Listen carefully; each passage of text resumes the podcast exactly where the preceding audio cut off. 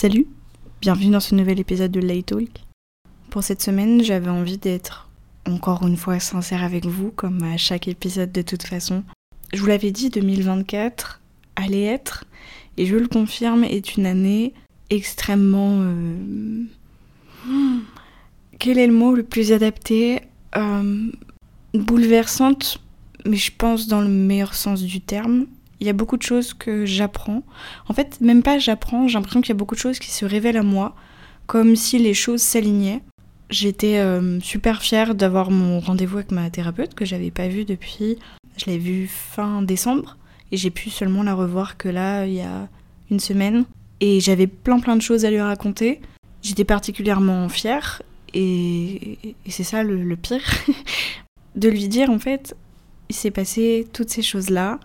Voilà comment j'ai réagi, ce que j'ai fait, ce que j'ai compris, ce que j'essaye de changer pour faire mieux. C'est un peu bizarre parce que du coup j'ai l'impression de là être dans un état. C'est, je suis pas perdue. Je sais où je vais, mais j'ai d'énormes doutes sur ce que je vaux, sur mes capacités. C'est même pas sur est-ce que je vais réussir, c'est juste est-ce que est-ce que je suis capable en fait. Est-ce que je suis légitime aussi? Je suis désolée si vous entendez des bruits de voiture. J'habite à côté d'un feu, donc forcément on entend les freins de certaines voitures. Comme je vous l'ai dit, 2024, je savais, et en même temps je suis hyper contente en fait, c'est très perturbant. Il se passe d'extrêmes... Des, enfin, des, des, vraies bonnes choses pour moi. Des choses professionnelles, personnelles. J'ai l'impression que tout s'aligne pour me faire réaliser des choses qu'il faut que je me bouge aussi, qu'il faut que je prenne des décisions, qu'il faut que je change. Et je sens que j'en ai envie. C'est pas comme si je sentais des choses venir et que j'étais pas prête. Là, je le suis. Et pourtant, j'ai comme un pas de côté qui fait que je me dis, mais ok, par exemple, professionnellement, on me propose telle chose. C'est une opportunité de fou. Mais est-ce que j'ai le droit de le faire? Est-ce que même juste j'en suis capable? C'est-à-dire que là, des gens voient en moi des capacités où je sais que je les ai en moi, mais est-ce que je suis prête maintenant tout de suite? Est-ce que j'ai le droit? Est-ce que je vais pas juste foncer dans un mur? Ou même juste, ça fait tellement d'années que j'attends ça. Et donc du coup, là, j'ai un pas de côté en mode, bah si j'ai toujours voulu cet objectif, mais est-ce que je vais être pertinente là-dedans en fait? Est-ce que c'est pas juste quelque chose qui est censé rester un rêve et qu'en fait va jamais se réaliser? Quand, quand j'ai expliqué ce projet pro à ma thérapeute, elle m'a dit mais je suis pas du tout étonnée parce que je savais qu'un jour ou un autre, ça se révélerait à toi parce que tu le mérites, parce que, parce que tu es faite pour ça. J'ai l'impression de faire un mystère autour de ce projet pro, c'est juste que je veux pas trop me porter l'œil et il y a des choses que j'ambitionne à rester privée, puisque là on parle d'un secteur professionnel et dans ce podcast, je vous parle intimement de ma vie et donc j'ai pas envie de mélanger les deux. La seule chose que vous avez à savoir, c'est que c'est une opportunité professionnelle incroyable pour moi. Et voilà, c'est une bonne chose. Maintenant, j'ai plus envie de parler de personnellement comment je me ressens. Et pour vous, c'est pas forcément pertinent de savoir ce que c'est, parce que ça vous concerne pas. Mais je pense que le process de t'as une opportunité, est-ce que t'es prêt à la saisir ou pas? Et toutes les angoisses que possiblement ça peut générer autour, c'est plus ça qui est pertinent pour vous et dans lesquelles vous pouvez plus ou moins vous identifier. Actuellement, les choses commencent à doucement prendre enfin, on a des discussions plus ou moins sérieuses sur le sujet avec la personne qui m'a donné cette offre. Il m'a fallu un petit temps pour process puisque bah, c'est une offre que j'ai eue au mois de tout début janvier. En fait, je suis rentrée de chez mes parents et cette offre-là, je l'ai eue dans les deux jours où je suis revenue à mon travail. Il y a beaucoup de choses en ce moment autour de moi qui se passent et qui font me dire mais en fait voilà euh, bien sûr tu vas pas rester à ton emploi que tu as actuellement encore des années parce que euh, c'est pas parce que tu as connu une ambiance que ça va rester comme ça tout le long, que les gens vont rester. Et euh, je vous l'ai déjà dit mais comme je pense beaucoup de personnes, j'aime la sécurité. Et mon travail, je savais que j'allais avoir des trémolos à ce moment-là. C'est même pas le travail que j'ai actuellement. Les personnes avec qui je travaille m'ont apporté et m'apportent encore maintenant un genre de petite famille. C'est que des collègues de travail et je sais que une fois que j'aurai quitté cet emploi, j'aurai des nouvelles d'eux peut-être sur LinkedIn de temps en temps pour les anniversaires et doucement on se verra de moins en moins voire même après s'oublier. Et j'avoue que c'est pas toujours évident pour moi de penser à ça puisque bah, c'est un grand repère dans ma vie depuis que j'ai changé euh, de ville en fait, depuis que j'habite seule. C'est un grand repère et mon travail est aussi l'endroit où je passe le plus de mon temps en fait. Je sais que les choses évoluent puisque c'est la vie. C'est un petit quelque chose qui me rassure mon emploi en fait. Je sais que jusqu'à fin août, je suis avec eux et ça me sécurise et ça me permet de me sentir bien. J'ai comme des fois l'impression, je suis pas dépendante affective. C'est un repère, ils sont un repère dans dans ma nouvelle vie. Et je pense que de toute façon, quand tu changes de travail, dans tous les cas, euh, dans tous les cas, c'est bizarre, il faut réapprendre, t'es angoissée et tout. Mais c'est vrai que ma vie à Lyon a quand même beaucoup changé ces derniers mois. Euh, mon entourage, euh, bah, mes copines, elles sont plus ou moins un peu parties. ce qui change pas mon lien avec elles parce que, parce que je les aime, quoi. Mais c'est juste que je j'ai pas eu l'occasion. Et d'ailleurs, on m'a déjà posé la question, même encore dernièrement, sur tu t'es pas fait d'autres amis que les amis que t'as déjà qui sont aussi partis à Lyon, au final plus ou moins repartis? Bah non, parce que je m'attendais à euh, reprendre des études. Là où je travaille, euh, ce que je vous avais déjà dit, mais c'est toutes des personnes extrêmement différentes et je pense qu'on se serait jamais rencontrés si on n'avait pas travaillé ensemble. On a des âges différents, on a des milieux différents, on a des intérêts différents. Et c'est ça qui fait la richesse que j'aime cet emploi en fait. Là actuellement, bah je doute de moi je doute de mes réelles capacités. L'avantage, c'est que j'ai pu discuter avec, euh, avec des coachs qui à mon travail, notamment une coach euh, professionnelle, qui m'a questionné en fait sur ok, tu doutes de quoi, pour quelles raisons, etc. Et sans m'étendre sur le sujet, je, je sais que l'étape que je vis actuellement, elle est plus que normale. Bah, j'ai besoin d'en parler, en fait.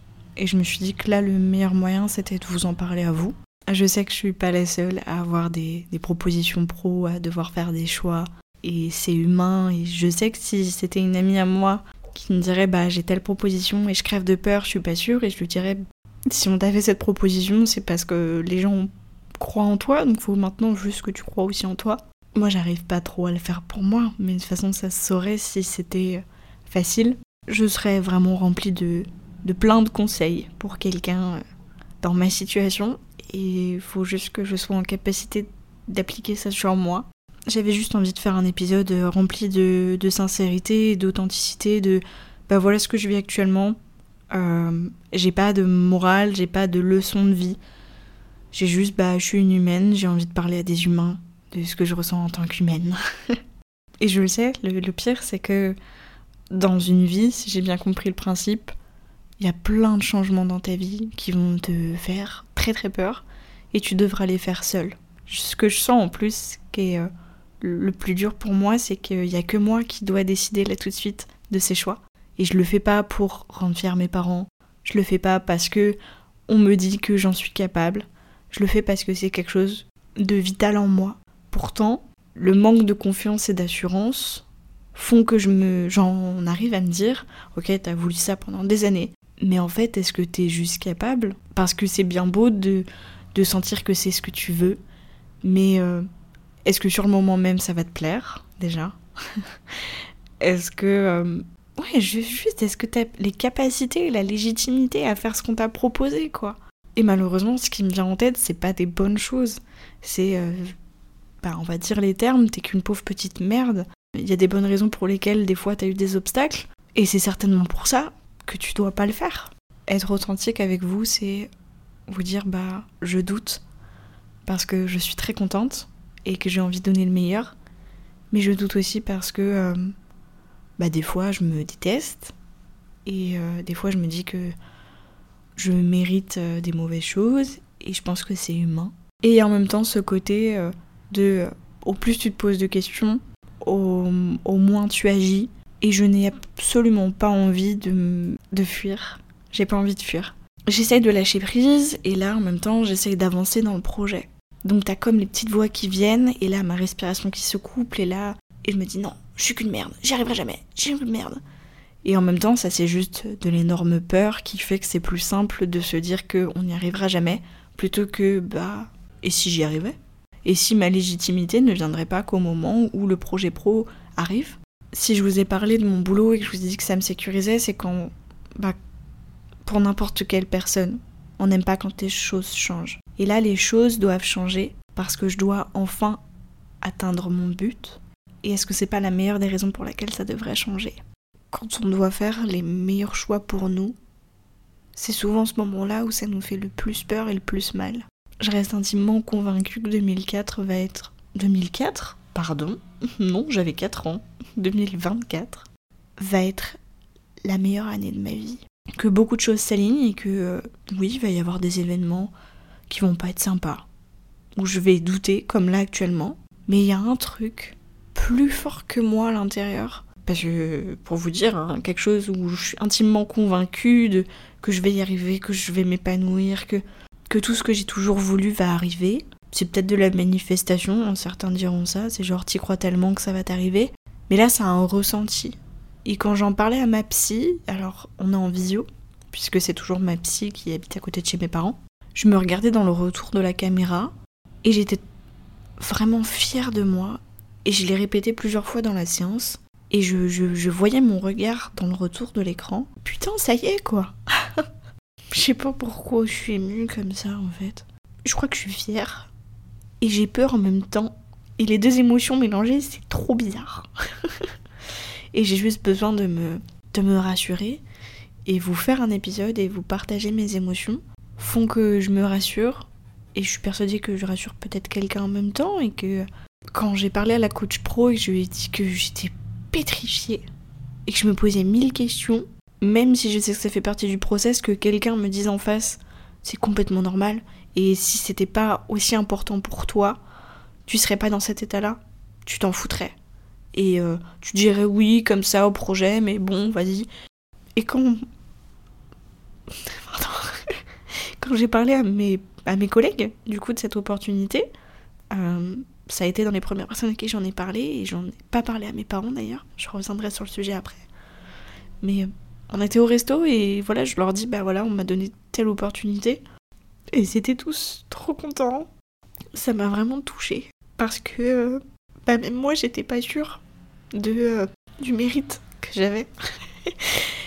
et un de mes collègues qui est franchement pas le meilleur pour partager des émotions et être empathique, euh, mais je lui ai dit, bah alors ça fait quoi que qu'on croit en toi?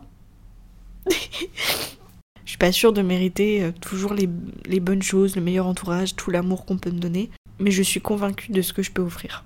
Et je, voilà, je vous ai dit, j'en ai pas parlé à mes parents parce que euh, déjà j'ai des parents, enfin j'ai des, des parents protecteurs. Mon père peut-être encore plus que ma mère, enfin d'une manière différente. D'ailleurs, je vous ferai un épisode la relation que j'ai avec mes parents et sur le couple incroyable qu'ils sont, puisque voilà, la relation que j'ai avec mes parents est très déterminante dans ma vie. Et comme n'importe quelle personne, la façon dont j'ai été éduquée détermine la personne que je suis actuellement et les traumas et ma manière de gérer plein de choses. J'en ai pas parlé à mes parents, et donc là, je, mes parents sont au courant que j'ai un projet, mais ils ne savent pas ce que c'est. Euh, mon père, ça le rend dingue, parce qu'il il contrôle pas. Voilà, j'ai une relation particulière avec mon père qui est même très difficile à expliquer la plupart du temps.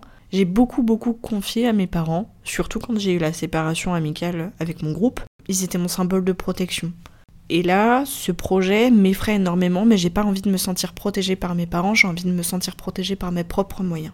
Et c'est d'ailleurs une des raisons pour lesquelles je suis des fois dans cet état que vous entendez, d'émotions, de doutes, euh, de fierté, plein d'émotions qui se mélangent, parce que d'habitude, les personnes à qui je vais me référer, c'est mes parents.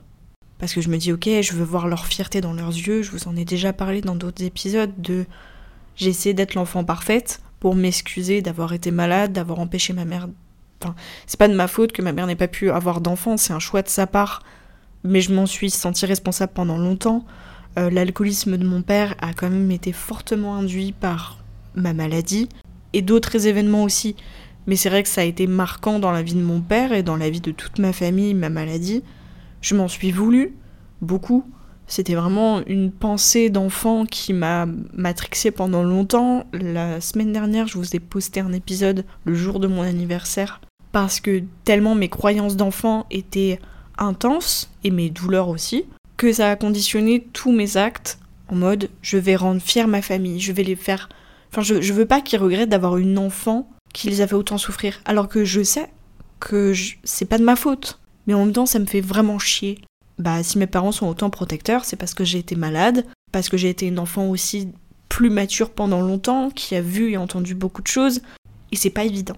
C'est pas évident de faire les choses seulement pour moi. Et pas de me dire, ok, putain, quand je vais dire ça à mon père, mais il va être tellement fier de moi. Mais en même temps, mon père, c'est pas lui qui va se lever tous les matins pour ce nouveau projet professionnel. C'est pas lui qui va s'accomplir, qui va vivre mes journées, c'est moi. Je vais y aller pas à pas avec d'autres personnes. Parce que je suis quand même bien entourée et je sais qu'on va m'accompagner. Je veux pas me reposer que sur les autres, je veux aussi le faire moi-même. Mais j'ai plein de personnes qui me disent Mais si tu veux, je vais t'aider, je vais t'accompagner là-dedans, tu te poses telle question, moi j'ai forcément les réponses. Et ça fait du bien. Parce que j'apprends à me, à me faire confiance, à faire confiance à mon entourage d'une autre manière. Ils s'investissent dans le projet aussi, et c'est très agréable de savoir que mes autres béquilles ne sont pas forcément mes parents. C'est moi et mon entourage. J'avoue que euh, je pense que je filmerai le moment où j'en parle à mes parents. Parce que j'ai hâte quand même de voir leur regard, mais j'ai surtout envie d'être fière de moi. Je suis très reconnaissante de cette année et de tout ce qui m'arrive. Je vous embrasse très très fort. Prenez soin de vous, prenez soin de votre santé mentale et parlez au maximum si c'est quelque chose qui vous fait du bien ou posez à l'écrit quand vous avez beaucoup de doutes. Des fois, on a besoin de poser nos doutes et même juste de nous questionner sur OK, pourquoi je doute, comment je peux faire pour arrêter?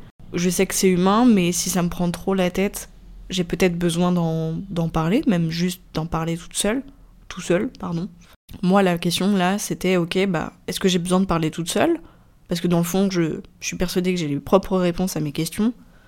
Est-ce que j'ai envie de le partager La réponse a été bah, la deuxième, du coup. Prenez vraiment soin de vous et vivez à fond. Suivez votre instinct.